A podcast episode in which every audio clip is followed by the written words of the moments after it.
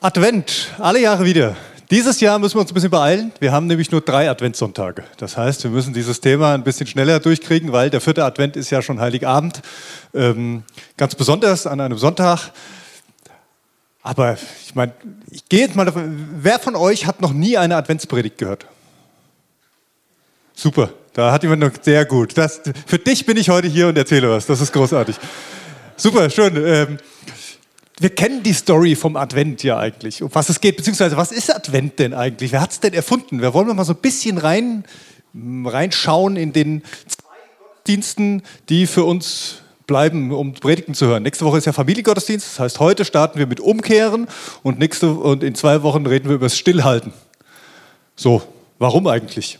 Weil es einen Vers gibt im Buch Jesaja. Der Prophet Jesaja, er gibt Gottes Weisungen weiter und Jesaja, also Gott hat Jesaja ganz viel Verheißungen auf den kommenden Retter gegeben. Ja, das ist der eigentliche Advent. Ne? Also da gibt es eine Verheißung, da wird ein Erlöser dieser Welt kommen. Der verheißene Messias, er ist unterwegs, er, er kommt und er wird erscheinen. Und äh, Jesaja hat einen ganz spannenden Vers aufgeschrieben. Da heißt es nämlich in Jesaja 30, Vers 15, könnt ihr mitlesen, der Herr, der heilige Gott Israels, hat zu euch gesagt, wenn ihr zu mir umkehrt und stillhaltet, dann werdet ihr gerettet. Wenn ihr gelassen abwartet und mir vertraut, dann seid ihr stark. Also, wenn ihr umkehrt und stillhaltet, dann werdet ihr gerettet. Das ist so ein bisschen dieser Ausgangspunkt für diesen Advent äh, von, den zwei, von den zwei Gottesdiensten, mit denen wir uns beschäftigen wollen. Und deswegen reden wir über das Umkehren und Stillhalten. Woher kommt der Advent denn eigentlich? Der Advent ist, naja, wie sollte man sagen, eigentlich ja schon eine biblische Erfindung, weil es ja diese Verheißungen gibt. Weil Gott ja durch seine Propheten und so weiter deutlich gemacht hat, da kommt was. Bereitet euch darauf vor, dass da etwas passiert. Etwas, was die ganze Welt auf den Kopf stellen wird. Der verheißene Retter, der euch erlösen wird, der euch befreien wird, der ist unterwegs, der kommt. Irgendwann hat man dann überlegt, naja, wir feiern Weihnachten, wir feiern die Ankunft dieses verheißenen Retters, das ist, das ist gut, das hat man auch eingeführt mit der Kirche. Und dann war auch der Gedanke, naja, also vielleicht könnten wir auch diese Vorbereitungszeit irgendwie einführen. Ich weiß nicht genau, was die Beweggründe waren, ich weiß nicht genau, was der Grund war oder wer sich überlegt hat. Irgendwann im 6. Jahrhundert, als die Kirche schon Institution war, also als das römische Reich eine Staatsreligion hatte, nämlich das Christentum, da hat man sich überlegt, lasst uns doch eine Fastenzeit machen lasst uns doch eine Vorbereitungszeit auf Weihnachten hin etablieren. Vier Sonntage, vier Wochen sozusagen. Warum die Zahl vier? Ich habe mal versucht nachzulesen. Manche sagen, naja, wegen den vier Himmelsrichtungen. Okay, hat mich nicht überzeugt, muss ich ehrlich gestehen. Ähm, ich finde den Gedanken total spannend, habe ich nirgendwo gefunden, aber ich finde den spannend, dass Gott ja, nachdem er durch seine Propheten gesprochen hatte, die Verheißungen verkündigt hatte, vier Jahrhunderte 400 Jahre still war. 400 Jahre vergehen zwischen dem, dass er durch den letzten Propheten, nämlich durch Maleachi, zu seinem Volk spricht in Form von Offenbarung, bis dann endlich Jesus Christus auf diese Welt kommt, beziehungsweise Johannes der Täufer als der letzte Prophet sozusagen direkt vor Christus wieder da ist. 400 Jahre, vielleicht ist es auch ein Bezug darauf, zu sagen vier Wochen, zum Glück keine 400 Jahre, aber immerhin auch die Zahl vier, die da drin vorkommt. Fastenzeit. Worum geht es beim Fasten? Abnehmen. Hm, nein. Ist ein guter Effekt, der vielleicht manchmal einen, äh, sich, sich, sich, einstellt, wenn man auch mal das Essen weglässt oder auf, auf Dinge, die einem so gewohnt sind, die einem ganz vertraut sind, ganz bewusst verzichtet. Es geht bei der Fastenzeit eigentlich darum, das Mindset zu ändern. Wieder mal rauszukommen aus seinem Trott, in dem man so drin ist, mit all den Dingen, die sich eingeschlichen haben. Man könnte auch sagen, mal wieder so einen Rundum-Check vorzunehmen und zu schauen, ob, ob, alles noch, ob alles noch so läuft, wie es laufen soll, ob alles noch richtig ist. Und manchmal hilft es dabei, eben auch Dinge ganz bewusst anders zu machen, als man es sonst tut, damit man es merkt. Fasten hatte in der Vergangenheit eigentlich immer was mit Verzicht auf Essen zu tun, also wirklich auch zu hungern und zu sagen, ich ja, nicht mein Körper bestimmt über meinen Geist sondern ich bestimme über meinen Geist, beziehungsweise ich möchte meinen Geist auf was anderes ausrichten. Mal unabhängig davon, wie man fasten kann, da kann man jetzt ein ganz eigenes Thema daraus machen, wie Fasten aussehen kann, was dahinter steht. Bei der Adventszeit geht es eigentlich darum. Es geht nicht darum, dass wir genug Zeit haben, um es auf das Fest vorzubereiten. Im Sinne von Plätzchen backen, äh, Wohnung schmücken, Lichter aufhängen, Geschenke besorgen, all diese Dinge, die zwar irgendwie bei uns in diese Zeit reinfallen und eher für Stress vielleicht manchmal sorgen, aber auch für schöne Momente, muss man ja auch sagen. Ja, wir wollen das gar nicht ins Negative sehen. Ich mag das, mag das, wenn wir Lichter anzünden und wenn wir irgendwie uns auch, auch vorbereiten und auch sauber machen und so weiter. Das ist, das ist gut. Aber es sollte uns nicht davon abhalten, auch jedes Jahr wieder aufs Neue. Und ich glaube, es hat, gibt einen guten Grund, dass wir jedes Jahr den Advent feiern. Jedes Jahr wieder aufs Neue so einen kleinen Rundumcheck durchzuführen. Zu sagen, wo stehe ich eigentlich? Wie tick ich? Und zwar, ich meine nicht deine Persönlichkeit, deine Gaben und, und Charaktereigenschaften, sondern ich meine eher so, wie läuft mein Denken? Was ist mein Fokus? Was sind meine Prioritäten? Welche Dinge bestimmen mich in meinem Alltagsleben? Und damit fangen wir ein bisschen an. Heute geht es los mit dem Umkehren. Umkehren, das ist unser Thema und ich lese euch einen Adventstext zu diesem Umkehren vor. Ich habe es eben schon kurz erwähnt. Ein Text, da geht es eigentlich um Johannes den Täufer und um Jesus. Johannes der Täufer, der so direkt vor, ja, ein Verwandter von Jesus, der so direkt vor seinem Wirken auftritt und die Menschen ruft. Und da heißt es folgendes im Buch des Propheten, also die Bibelstelle ist Markus 1, im Buch des Propheten Jesaja heißt es: Ich sende meinen Boten vor dir her, er wird dein Wegbereiter sein. Hört, eine Stimme ruft in der Wüste, bereitet dem, Weg, dem Herrn den Weg, ebnet die Pfade. Das ging in Erfüllung, als Johannes der Täufer in der Wüste auftrat und die Menschen aufforderte, umzukehren und sich taufen zu lassen, um Vergebung der Sünden zu empfangen. Also Johannes der Täufer, er hat aufgerufen. Er ist dieser, der verheißen wurde, auch bei Jesaja, dass er kommen wird. Und er kommt und er bereitet den Herrn der Weg. Und er, er, sieht heiß aus, wird dann auch in diesem Text beschrieben. Also er ist mit dem Ledergürtel irgendwie bekleidet, nur hat zerzaustes Haar, er nährt sich von Heuschrecken, also so ein abgefahrener Typ, richtig. Ja? Also heutzutage würde der sicherlich auch einige Menschen anziehen, die den cool finden würden, weil der so besonders ist, wie der rumläuft. Ob das damals so ein Zugpferd war, weiß ich nicht. In jedem Fall war er irgendwie speziell. Und er hat, er hat gerufen, er hat die Leute gerufen, umzukehren, umzukehren zu Gott. Und einige kamen. Einige haben sich ansprechen lassen und kamen an den Jordan und da hat er sie dann getauft. Hat aber auch deutlich gemacht, ihr lieben Leute, nach mir wird einer kommen. Nach mir kommt einer, dem bin ich es nicht mal wert, dass ich ihm die Schuhe binden kann. Der ist viel wertvoller, der ist viel größer. Und jetzt taufe ich mit Wasser. Und das ist gut, dass ihr das wollt, dass ihr umkehren wollt. Aber der, der da kommen wird, der wird mit dem Heiligen Geist taufen. Und dann passiert es irgendwann, dann kommt er.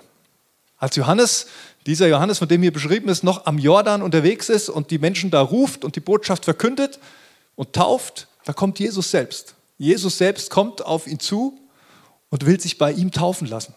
Und erstmal wiegelt der Johannes das ab, der will das überhaupt nicht, dass Jesus von ihm getauft wird. Er sagt, ich bin es doch nicht würdig. Also eigentlich muss es andersrum sein. Ich kann es doch nicht. Und trotzdem möchte Jesus es und er lässt es zu und Johannes tauft ihn im Jordan. Und dann gibt es diese schöne Stelle, wie es heißt, als Jesus untergetaucht wurde, wie der Himmel sich öffnete und eine, eine, eine Stimme vom Himmel sich auch ertönte, die davon sprach, das ist mein geliebter Sohn. Also Gott selber sagt, das ist mein Sohn, an dem ich wohlgefallen habe. Jesus wird getauft und nach dieser Taufe geht er erstmal in die Wüste. Jesus geht 40 Tage in die Wüste. Ja, vom Jordan, da unten, da ist es jetzt nicht so wahnsinnig weit, da kann man auch mal in die Wüste laufen, das hat er gemacht und ist da ganz alleine, aber das ist eine, eine sehr leblose Wüste, also da kämpft man wirklich und dann gibt es diese Geschichte auch, wo er ringt, wo er mit, mit, mit dem Teufel wirklich ringt, Jesus. Und als diese Zeit vorüber ist, kommt er zurück und dann beginnt das Wirken. Dann beginnt Jesus selbst zu predigen, zu lehren, zu verkündigen, aufzutreten und auch Wunder zu tun. Und das Erste, was Jesus sagt, als er zurückkommt, ist folgendes, steht im gleichen Absatz, Vers 15. Die Zeit ist gekommen, das Reich Gottes ist nahe. Kehrt um und glaubt diese gute Botschaft. Eigentlich ist das die Adventsbotschaft. Die Zeit ist gekommen, das Reich Gottes ist nah. Kehrt um und glaubt diese Botschaft. Mit diesem Satz beginnt Jesus sein, sein Wirken und gleichzeitig ist es eben diese, diese Frage von Umkehr. Ich habe Zwei, zwei Gedanken daraus, die, die, die streifen wir nur ganz kurz. Das erste ist Zeit. Jesus sagt, die Zeit ist gekommen. Wenn ich mir manchmal angucke, was wir so predigen oder was so in unseren Kreisen unterwegs ist, auch im Blick auf die Zeit, in der wir leben, dann habe ich eher das Gefühl, dass wir predigen, die Zeit ist abgelaufen. Aber das ist nicht die Adventsbotschaft.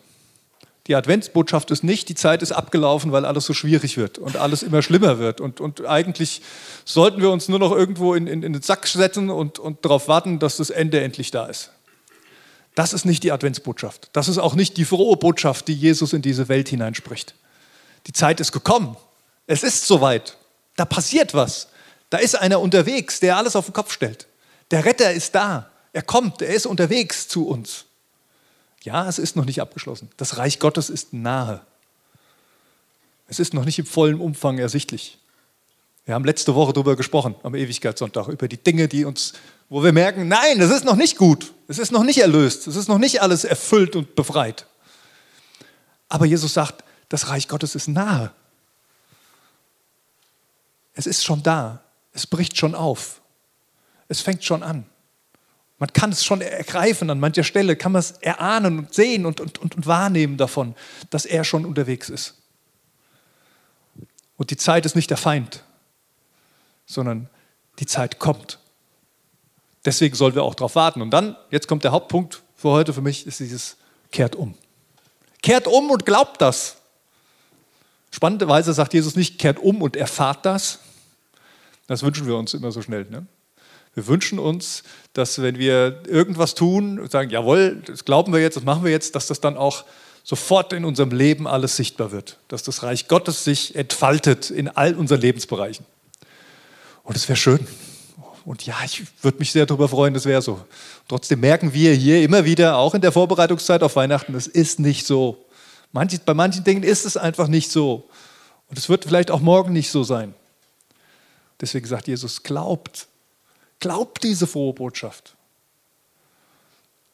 Aber was heißt denn Glauben jetzt? Wie kriegen wir das denn hin? Also so, dass es wirklich relevant wird für uns, so dass es aus unserem Innersten kommt und nicht nur irgendeine fromme Floskel ist, die wir halt loslassen. So ein, naja, ich gehe halt in die Kirche und dann glaube ich dran. Wird schon so sein. Aber hm, immer wieder mit Menschen ins Gespräch, die sagen, ja, ich bin irgendwie schon christlich. Aha, was heißt das? Ja, ich, da gibt es irgendwo schon, da gibt es irgendwo schon sowas wie ein Gott. Irgend so, eine, irgend so eine Kraft, das ist auch das, was man ganz oft hört. Irgend so eine Macht ist da schon, die lenkt und macht und tut. Aber ist das Glaube? Wir sagen ja, ja, weil eigentlich merkst du immer wieder in diesen Gesprächen, das hat null Auswirkungen auf die Person. Das ändert bei der Person überhaupt nichts, ob sie das glaubt. Außer vielleicht, dass dann, wenn es mal wirklich schwierig ist, sie sagt sowas wie, oh Gott, also wenn es dich doch gibt, dann wäre jetzt der richtige Zeitpunkt. Und Gott ist manchmal gnädig, Halleluja. Gott ist manchmal echt gnädig, das ist großartig, wie er dann kommt und dann zu den Menschen spricht. Und ich denke, Wahnsinn. Aber eigentlich ist das nicht die Botschaft, die er gelehrt hat. Ja? Kehrt um, wenn es euch ganz schlecht geht und ruft mal ein Stoßgebet zum Himmel und dann habt ihr Glauben. Nein, es geht um was anderes. Und deswegen reden wir über das Umkehren. Was meint Umkehren denn eigentlich? Kehrt um und glaubt diese Botschaft. In dem Text hier im Markus-Evangelium steht ein griechisches Wort für Umkehr, was Jesus sagt. Das heißt Metanoia. Habt ihr vielleicht schon mal gehört? Kennt man vielleicht, ne? Paranoia kennt man. Es geht in so eine ähnliche Richtung, nur viel gesünder. Metanoia. Buße tun. So übersetzt es Luther. Tut Buße und glaubt an das Evangelium. Kann man übersetzen. Ist immer die Frage, was löst das für Assoziationen bei einem aus? Wenn du diesen Satz hörst, Ah, das war ein bisschen früh jetzt, schade, aber egal. Ähm, wenn du diesen Satz hörst, tu Buße und glaub an das Evangelium. Was löst es bei dir aus? Okay, ich gehe in Gedanken mal all die Dinge durch, die scheiße laufen bei mir. Entschuldigung, aber die schlecht sind. All das, gehe mal in Gedanken das durch, was ich nicht auf die Reihe kriege. Wo ich in meinem alltäglichen Leben immer wieder auf die Füße falle und merke, uh, ich krieg's nicht hin fromm würde man sagen, mein, mein sündiges Verhalten, mein sündiges Handeln. Und vielleicht holst du dann deine imaginäre Checkliste aus der Tasche und, und guckst mal durch, oh ja, das wollte ich lassen, das wollte ich nicht mehr machen, das wollte ich tun, hier wollte ich Gutes tun, das wollte ich tun. Ist das Umkehren, dass ich meine Checkliste raushole und mal wieder gucke, was, wie ich mich so verhalte, ob das alles biblisch korrekt ist oder ob ich da irgendwo vom Weg abgekommen bin und dann umkehren bedeutet dann, naja, ich mache noch mal ein paar Ausrufezeichen an die Punkte, die ich unbedingt tun will und nehme mir es jetzt ganz fest vor, dass ab jetzt alles anders wird. Dass ich ab jetzt mein Verhalten ändere und anders lebe. Und ich, versteht mich nicht falsch. Ich sage das ein bisschen ironisch. Ich finde es gut, wenn wir, wenn wir gut leben. Das ist überhaupt gar keine Frage. Ich glaube sogar, es ist ein, ein wichtiges Ding, wenn ich die Bibel lese, dass unser Verhalten in Einklang kommen muss mit dem, was wir glauben. Gar keine Frage. Meine Erfahrung ist allerdings, nur mit einem guten Vorsatz, den ich mir aus so einem Gottesdienst mitnehme, ist das eher was, was mich frustriert, als dass ich das Gefühl habe, das Reich Gottes bricht in meinem Innersten an.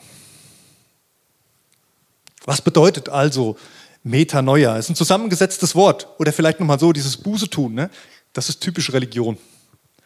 Das, was wir unter verstehen, dann ganz oft von Umkehren und Buße tun, das ist typisch religiös.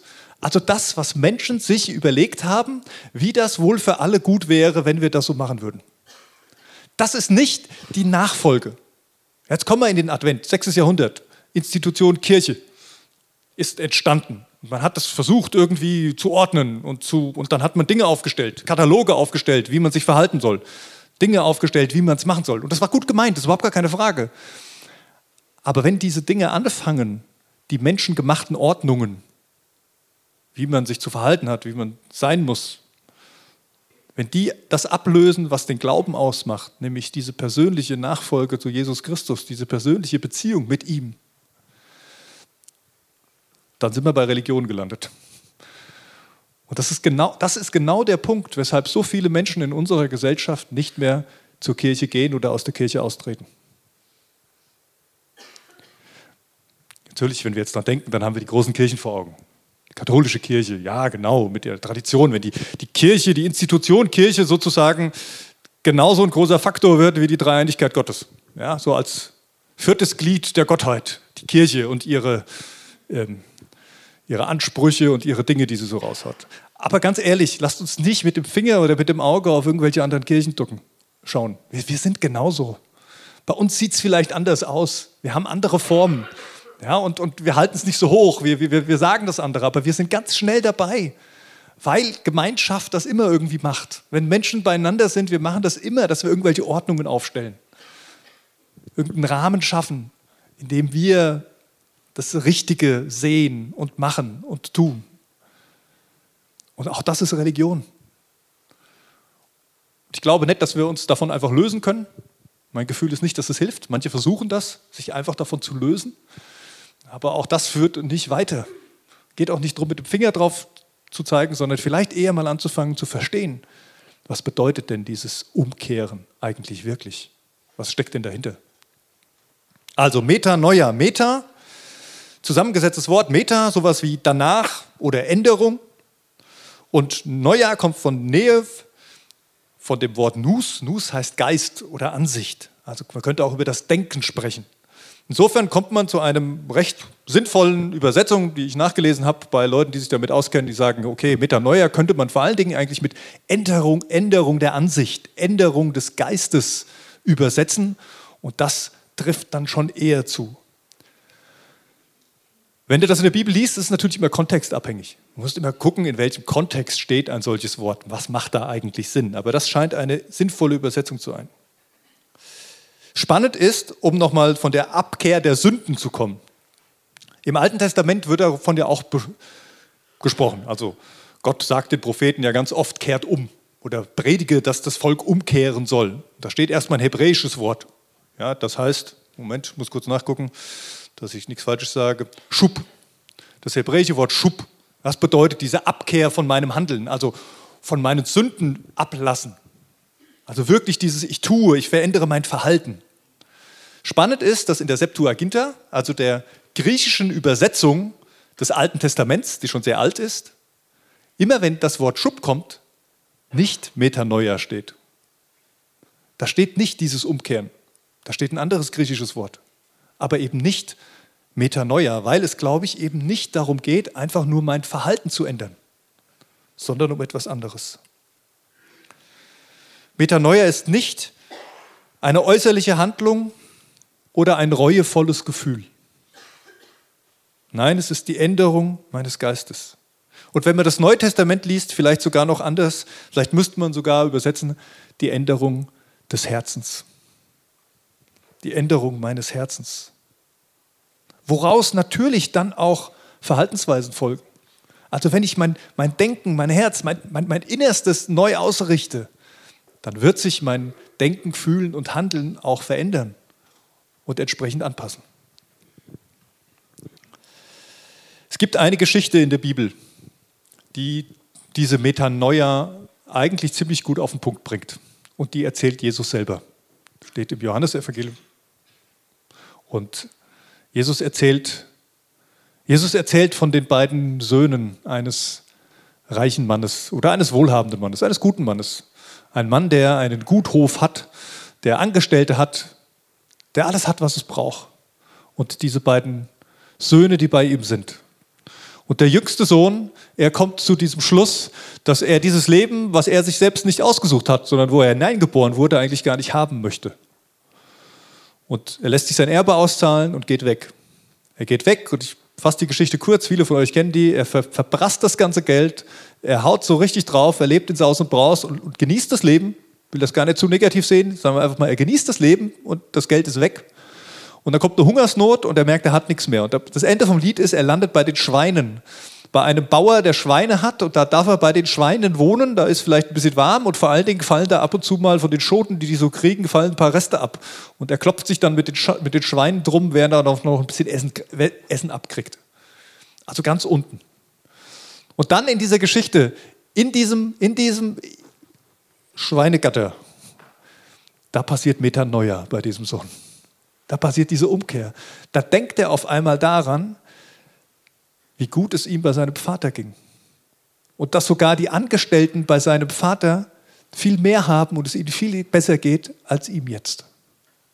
Und aus diesem Umdenken heraus fasst er den Mut, nimmt die Füße in die Hand, überlegt sich unterwegs eine Entschuldigungsgeschichte und dass er doch einfach nur bei seinem Vater arbeiten möchte und macht sich auf den Weg zurück zu seinem Vater der ihn spannenderweise von weitem sieht, mit offenen Armen empfängt, ihn in den Arm nimmt, drückt sich wahrscheinlich selber besudelt dabei mit dem allem, was der andere so an sich hat. Und sagt, und jetzt feiern wir ein Fest und holt ihm neue Kleider, steckt ihm den Ring des Sohnes wieder an, er muss nicht arbeiten. Er ist mein Sohn, er war weg, er war verloren. Er ist nach Hause gekommen. Der verlorene Sohn ist da und das feiern wir. Das Spannende ist, dass Jesus diese Geschichte nicht erzählt zu welchen, die gegen Gott rebellieren oder sagen, ich will damit nichts anfangen, ich will mein eigenes Leben, will selbstbestimmt sein. Spannend ist, dass Jesus diese Geschichte denen erzählt, die religiös sind, die eigentlich denken, sie machen alles richtig, die das Gefühl haben, sie haben die Wahrheit, wie man Gott begegnen kann und wie man mit Gott leben kann und genau so, wie ich es mache, ist es richtig die eher rumlaufen und mit dem Finger auf andere zeigen, so, also so gottlos wie ihr lebt, das geht nur gar nicht. Guckt mal euer Verhalten an. Nein, nein, nein. Die, die scheinbar alles richtig machen, denen erzählt er die Geschichte und er führt sie weiter aus. Er sagt nämlich, und dann gibt es diesen älteren Bruder. Dieser ältere Bruder, der total sauer ist, dass dieser Jüngere jetzt sogar noch ein Fest kriegt, der das Erbe verprasst hat, der eigentlich gar kein Anrecht mehr auf irgendwas hat und der ist, soll jetzt wieder Sohn sein, der soll jetzt wieder genau den gleichen Stand haben wie ich der soll wieder alles kriegen und sogar noch ein Fest. Er ist sauer. Und dann kommt der Vater zu ihm, als er das mitbekommt. Und dann lädt der Vater ihn ein und sagt, Metanoia, denk doch mal nach. Dein Bruder war verloren und jetzt ist er wieder da. Das ist doch Grund zur Freude. Ändere mal dein Denken. Ändere mal dein Herz. Kehr mal um und komm rein. Jesus lässt die Geschichte offen. Es wird nicht gesagt, was, wie, der, wie dieser ältere Bruder, dieser zuverlässige Sohn, der immer da war, der immer alles gemacht hat, wie es richtig war, der nicht rebelliert hat, der treu seinen Dienst getan hat nach Vorschrift, wie er sich entscheidet. Aber Jesus macht klar, die Frage nach Umkehr betrifft alle. Nicht nur die, die sich von Gott abwenden, die scheinbar ganz bewusst einen anderen Weg gehen, sondern es betrifft genauso die, die, die da sind und die das Gefühl haben, sie machen alles richtig. Auch da schleichen sich Dinge in unser Denken ein, in unser Herz ein, die gar nicht Gott gewollt sind, die eher wieder diese menschengemachte Religion sind und uns klein machen und uns einengen, uns das Leben nicht in Fülle geben, sondern dafür sorgen, dass wir nicht drin sind bei dem Fest, wo das Reich Gottes anbricht, sondern draußen davor stehen und uns ärgern. Umkehren hat für mich immer ein bisschen was auch mit Weg zu tun. Also da, da, klingt bei mir Weg raus. Ich bin auf dem Weg, ich laufe in eine Richtung und jetzt werde ich eingeladen, auch in dieser Adventszeit, in dieser Vorweihnachtszeit, vielleicht mal stehen zu bleiben. Stehen zu bleiben und den Blick auch mal in die andere Richtung zu wenden. Den Blick mal nach links und mal nach rechts oder nach oben und auch mal nach hinten zu wenden. Nicht, weil da hinten das Glück liegt. Ja? Manche bleiben dann stehen. Manche drehen sich rum und bleiben stehen und denken, ach, was war so schön da hinten. Ich höre öfter mal wieder und ich muss gestehen, ich gebrauche diese Formulierung auch ab und zu. Ich versuche es mir abzugewöhnen der oder die ist schon etwas weiter. Kennt ihr das? Wenn man so drüber redet, über irgendjemand redet oder irgendwas und dann so das Gefühl hat, vielleicht auch von sich selbst das Gefühl hat, ich bin schon ein Stück weiter. Oder auf jemanden blickt und denkt, wow, das, der ist schon ein bisschen weiter auf seiner geistlichen Reise. Ja, man kann weiter sein. Bei allerlei irdischen Fertigkeiten können wir weiter sein. Also beim Stricken vielleicht. Ja? So, wenn ich jetzt anfangen würde zu stricken, wäre es ein Problem. Ja? Erwins Frau, die Christiane, die ist öfter am Stricken und so, das, da sehe ich das, die ist weiter. Deutlich weiter, als ich es bin. Da passt das. Da kann ich diesen Ausdruck äh, verwenden. Vielleicht ist es beim Skifahren auch so. Oder beim Studieren, beim Trainieren für den Triathlon und so weiter und so fort. Das können wir mit vielen Dingen, die wir so tun, fortsetzen. Da kann man weiter sein. Da hat einer schon mehr gelernt, ist schon ein Stück weiter in seinem Erlernensprozess als ein anderer. Aber in Bezug auf meinen geistlichen Weg, in Bezug auf meinen geistlichen Weg, im Blick auf das Reich Gottes, sind wir alle an der gleichen Stelle. Heute, hier. Wir sind alle heute, wir sind nicht alle hier, ja, aber in dieser Zeit, an diesem Platz auf dieser Erde heute. Das Reich Gottes bricht nicht bei dem einen schneller an als bei dem anderen. Das Reich Gottes ist mit Jesus in diese Welt hineingekommen. Da war es nahe, da ist es angebrochen. Und es wird zur vollen Entfüllung kommen, wenn er wiederkommt. Nicht, wenn ich es geschafft habe, geistliche Übungen in meiner Woche gut zu leben oder ein vorbildliches Leben zu führen. Wir sind alle an der gleichen Stelle auf unserem geistlichen Weg mit dem Blick auf das Reich Gottes. Na klar, gibt es Unterschiede vielleicht in unseren Erfahrungen, die wir haben. Ja, man spricht dann von Reife oder sowas. Das kann schon gut sein, dass wir da unterschiedliche Wegstrecken hinter uns haben, wo wir Dinge vielleicht auch mitgenommen haben, wo Dinge sich bei uns platziert haben, wo, wo, wo Dinge auch verinnerlicht wurden, aufgrund von Situationen, aufgrund von Gotteserlebnissen, aufgrund von Bibellesen, aufgrund von ja, geistlichen Übungen auch. Aber das bringt uns auf unserem geistlichen Weg nicht weiter ins Reich Gottes. Die, die wir letzte Woche genannt haben, die verstorben sind, die sind weiter. Die sind weiter auf diesem Weg. Aber wir sind alle heute hier. Und wenn ich Jesus richtig verstehe, dann geht es ihm nicht darum, entweder in irgendwelchen Vorausschauen zu leben, die wir so haben, Jesus sagt ein paar Mal deutlich, es ist nicht dran für euch zu wissen, zu welcher Zeit der Herr wiederkommt. Es ist für euch eigentlich gar nicht relevant, immer zu deuten, wo genau ihr jetzt gerade seid, sondern relevant ist für euch, was ihr heute lebt. Jesus sagt, sorgt euch nicht um morgen. Der hat seine eigene Sorge. Das kommt morgen. Seid hier, im Hier und Jetzt und lebt das heute. Und es geht im Reich Gottes auch nicht darum, was gestern war. Sieht man in dieser Geschichte vom verlorenen Sohn schön. Es ist für den Vater nicht relevant, ob der Sohn das Erbe verprasst hat und das schwierig war. Es ist für ihn vielleicht schon relevant, dass er umkehrt und dass er merkt, das war schwierig und nicht wiederkommt und sagt, oh, ich hätte gerne noch ein bisschen mehr, damit ich wieder losziehen kann. Aber es ist nicht relevant, was gestern war, sondern was du heute lebst. Was heute aus deinem Herz rauskommt. Was dein Herz heute bestimmt. Und was du dadurch dann denkst, fühlst und tust.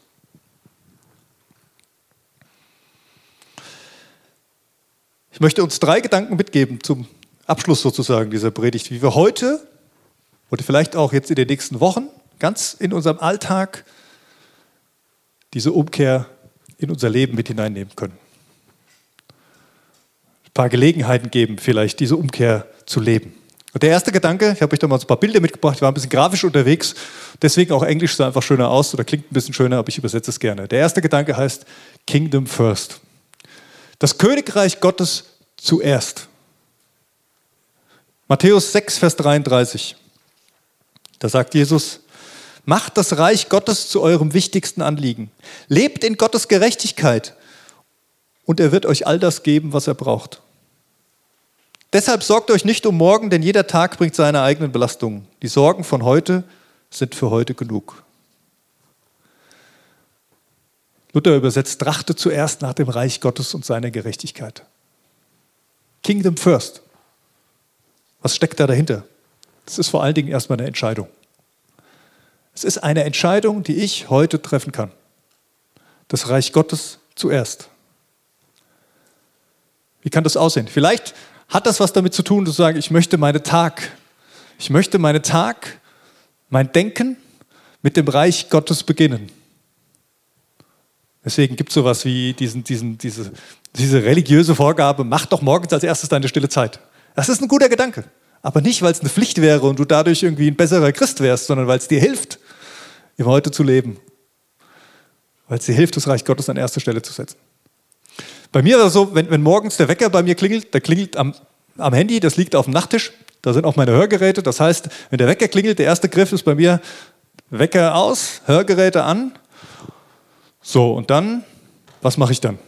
Und in den letzten Monaten habe ich festgestellt, war es ganz oft so, weil ich das Handy ja jetzt schon in der Hand hatte, vom Wecker aus machen und äh, so direkt, ich bin keiner, der so direkt aufspringt. Ja, ich brauche noch so ein paar Minuten, dann mit Augen offen, offenen Augen und irgendwie gucken, orientieren, bevor ich aufstehen kann. Und ganz oft ist es so, dass ich dann das Handy nehme und dann mal aufmache und dann ist ja auch spannend, was so in der Welt passiert. Und dann habe ich erstmal Nachrichten gelesen, meine App geöffnet und erstmal geguckt, was so in der Welt passiert ist.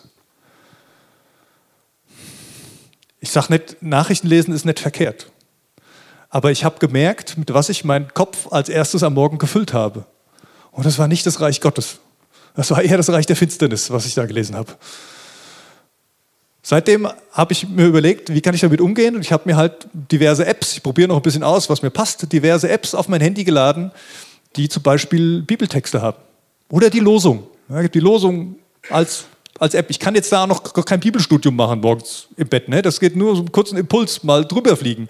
Aber so ein, so einen Gedanken für diesen Tag, so ein, ein Stück Bibel, eine Zusage Gottes.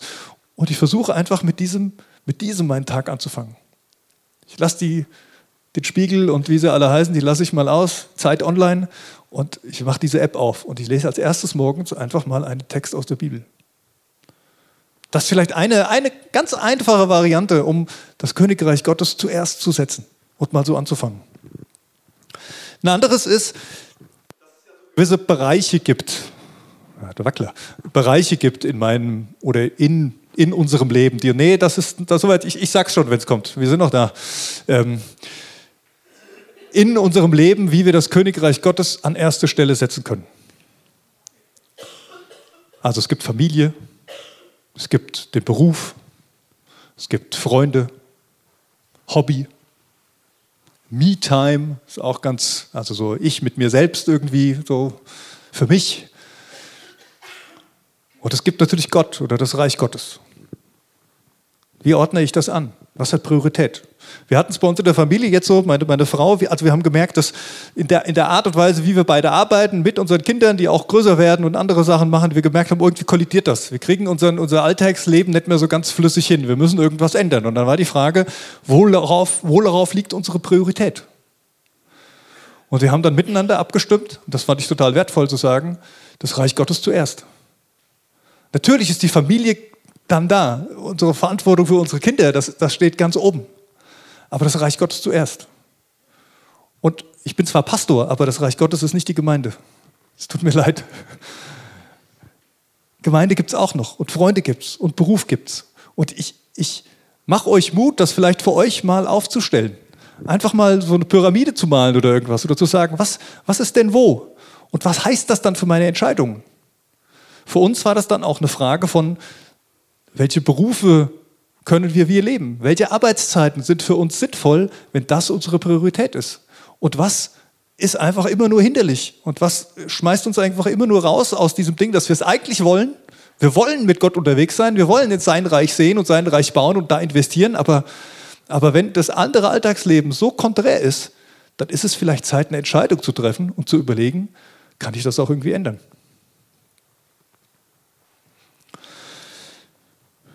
Kingdom First, Bereiche ordnen, vielleicht auch die Frage nach der Vision mal klären. Was ist denn eigentlich, wenn ich mit, wenn ich mit Gott unterwegs bin? Was ist denn die Vision? Was ist denn die Bestimmung? Und ich merke, wir sind ganz oft bei diesem Thema dabei zu überlegen, was Gott mit uns vorhat. Was könnte Gott mit mir vorhaben? Welche Gaben will er mir vielleicht geben? Wo, wo könnte ich was tun? Es ist so um uns gedreht. Ich glaube nicht, dass es im Reich Gottes um uns geht. Es geht ums Reich Gottes.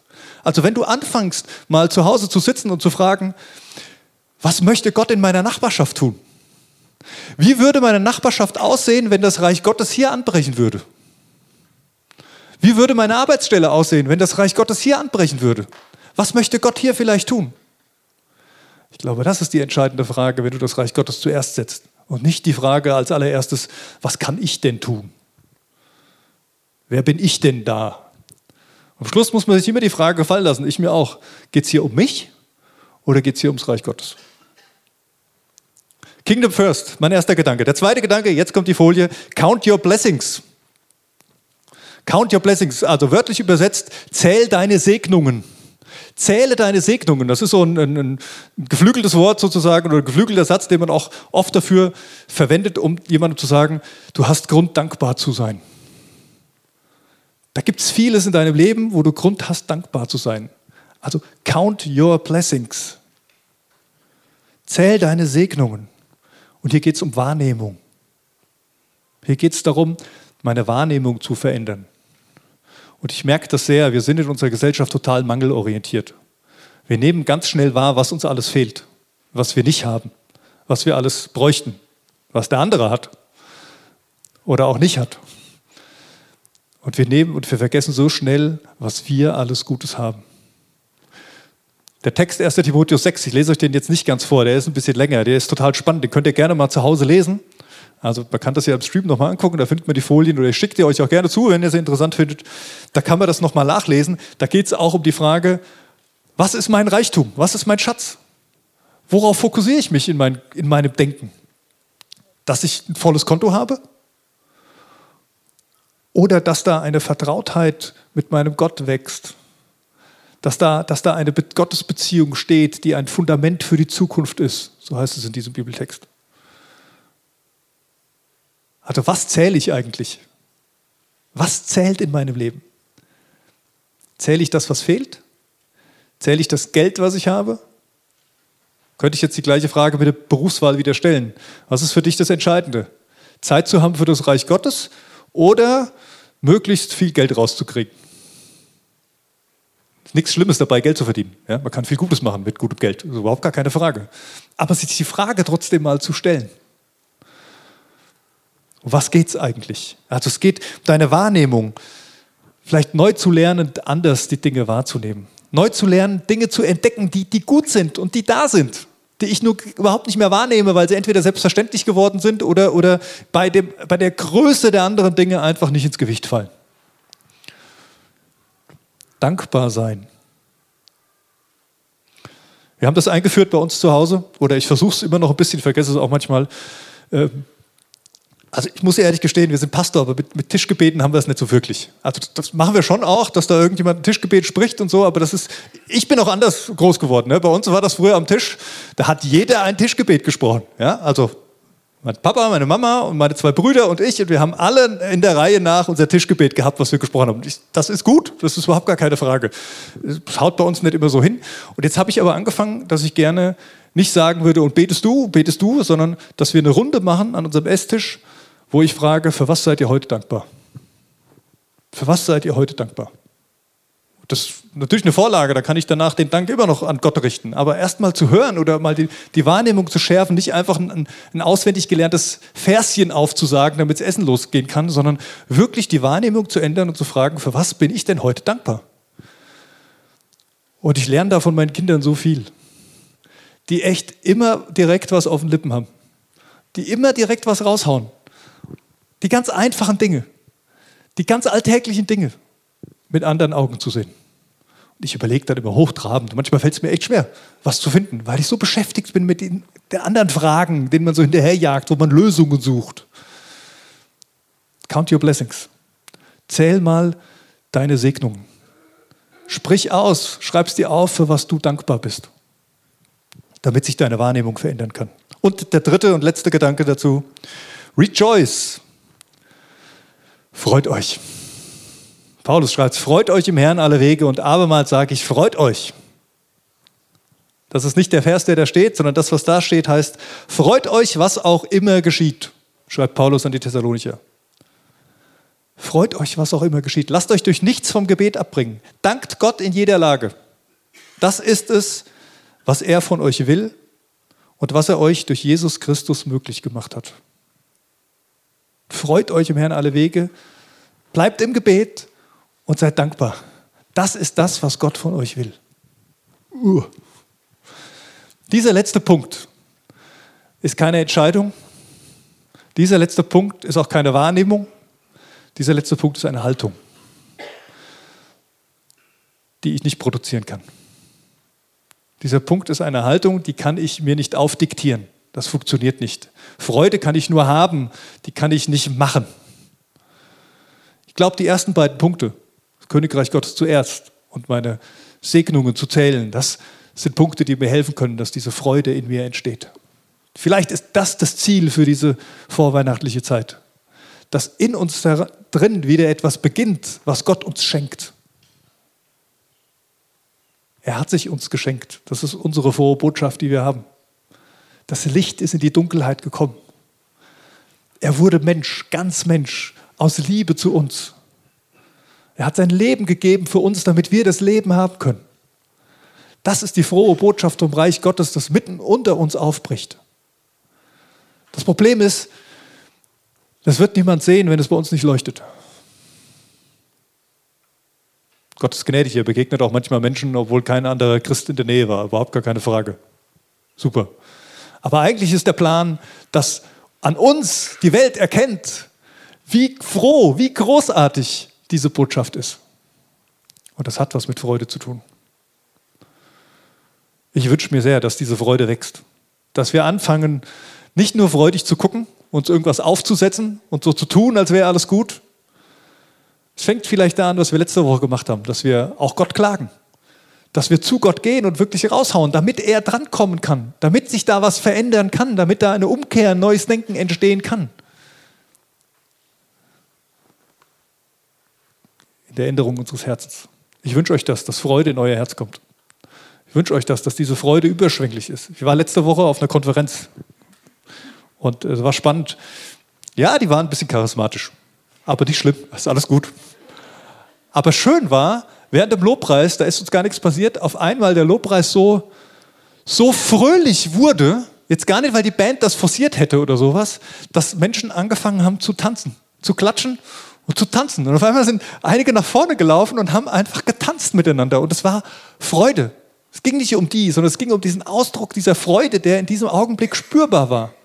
Nicht, weil das ganze Leben ein Grund zur Freude wäre, sondern weil das ein, ein Augenblick der Gegenwart Gottes war, wo man das von diesem Reich Gottes gespürt hat und dieser Freude, die da drin liegt. Und ich wünsche uns das manchmal, dass wir wieder lernen, aus uns rauszugehen. Ist nicht jedermanns Ding, weiß ich auch, alles gut. Es muss keiner tanzen, wer der sagt, das ist überhaupt nicht meins, aber dass wir so sein können, wie wir sind.